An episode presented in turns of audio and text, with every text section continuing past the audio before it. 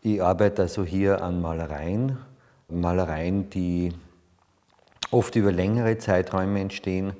Es ist das Zeichnen eine nicht tägliche, aber regelmäßige Praxis, sozusagen auf den Punkt zu kommen, was ganz Ursprüngliches und gedanklich ganz Offenes und Rohes formulieren zu können. Es ist rein einmal auf meine künstlerische Arbeit bezogen.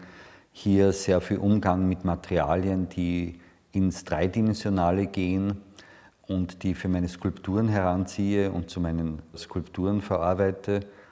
Und ich habe halt die große Möglichkeit, hier Arbeiten in einen Sinn zu definieren, wo das nicht nur Produzieren von Bildern oder von Kunst oder sowas ist, sondern wo es diesen allgemeineren Fragen nach Möglichkeiten des Lebens, nach Qualitäten im Leben, nach Zusammenhängen, die man aktivieren kann, sehr viele Möglichkeiten bietet.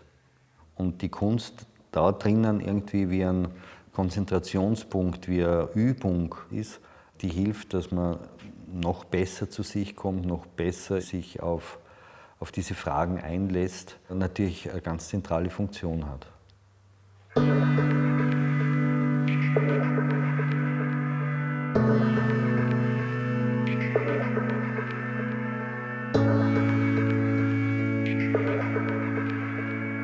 Ich habe nicht so früh äh, wirklich diesen Gedanken gehabt, jetzt Maler zu werden oder bildender Künstler zu werden.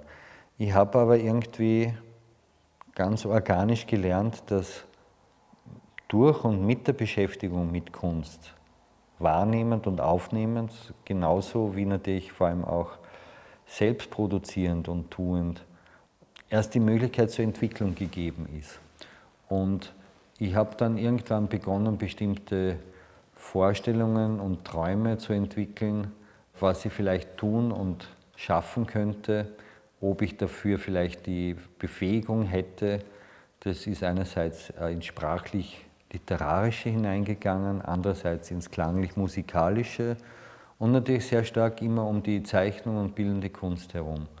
Und über mehrere Stufen habe ich es geschafft, äh, zu einem Kunststudium zu kommen und da waren die 80er Jahre auch eine glückliche Phase, weil wir jungen Maler einfach mit dem Glück naiver Burschen plötzlich mitten in so einem Malereiboom standen, wo es natürlich wirklich relativ denkbar war, dass man, dass man da ausstehen kann und wir das rasch auch erreicht haben.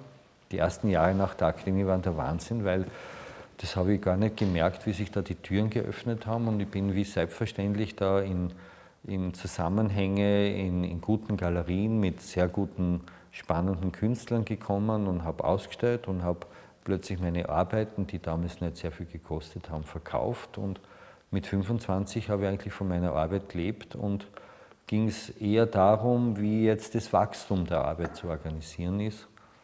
Und damit bin ich bis jetzt beschäftigt.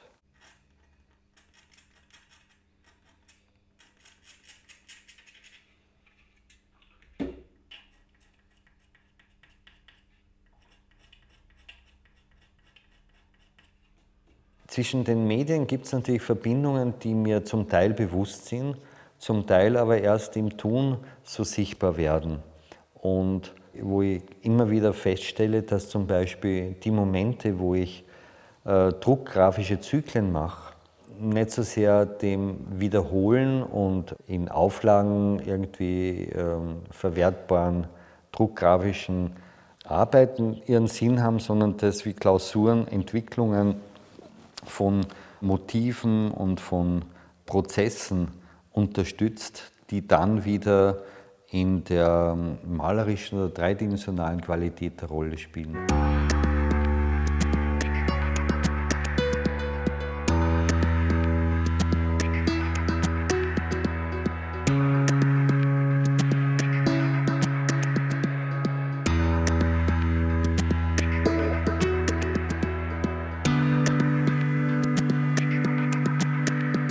Also ich habe eine Idee von einer Art von Kunst, die, wenn es irgendwie klappen könnte, sowohl zeit- als auch gesellschaftsunabhängig irgendwo in der Lage ist zu sprechen und Menschen zu erreichen und zu berühren.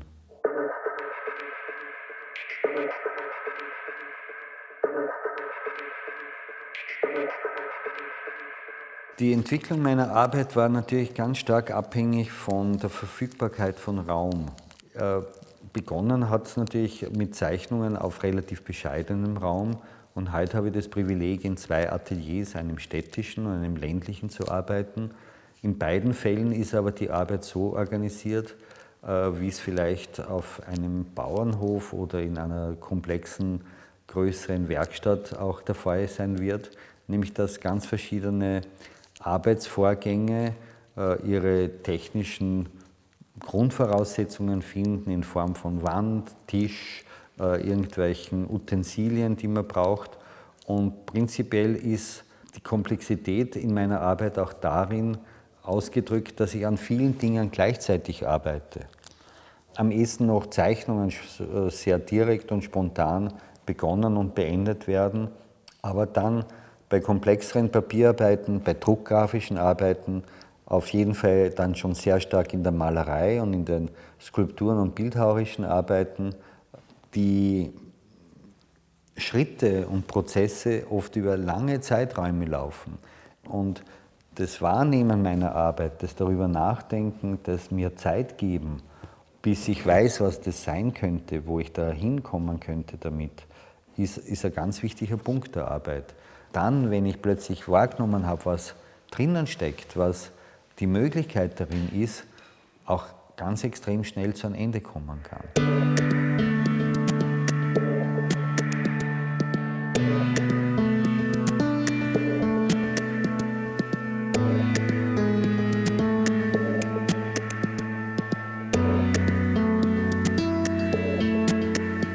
Bewusstsein der Räume, in denen ich da in St. Pölten ausstellen kann und auch der Tatsache, dass es sich eben um eine sehr retrospektive, sehr in die Breite gehende, große Zeiträume abdeckende Ausstellung handeln wird, habe ich versucht, diesen Zusammenhang zwischen den verschiedenen Medien, Zeichnung, Druckgrafik, Malerei, Skulptur, Raum, installative Situation einmal als eine wichtige Grundsituation hineinzudenken und das Ganze noch einmal stärker dadurch zu intensivieren, dass es ja auch in meinen Zeichnungen, Druckgrafiken, zum Teil auch Malereien oder Skulpturen so das Prinzip der Serie und der Reihe gibt. Also die Einzelfänomene der einzelnen Arbeiten für mich immer in einem größeren Zusammenhang stecken.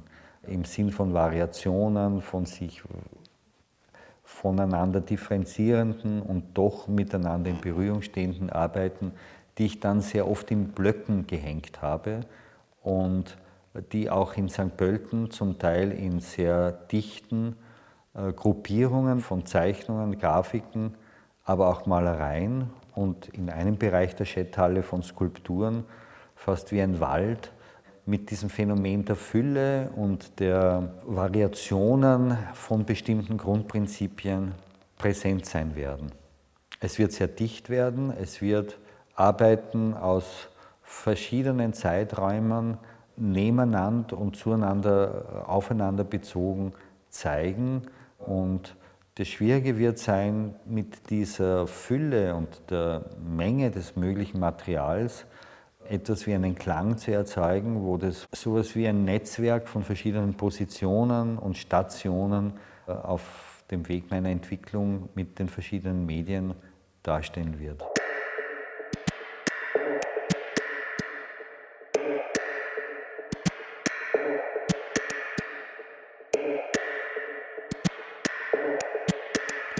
Auf formaler Ebene geht es mir wahrscheinlich um die Möglichkeit,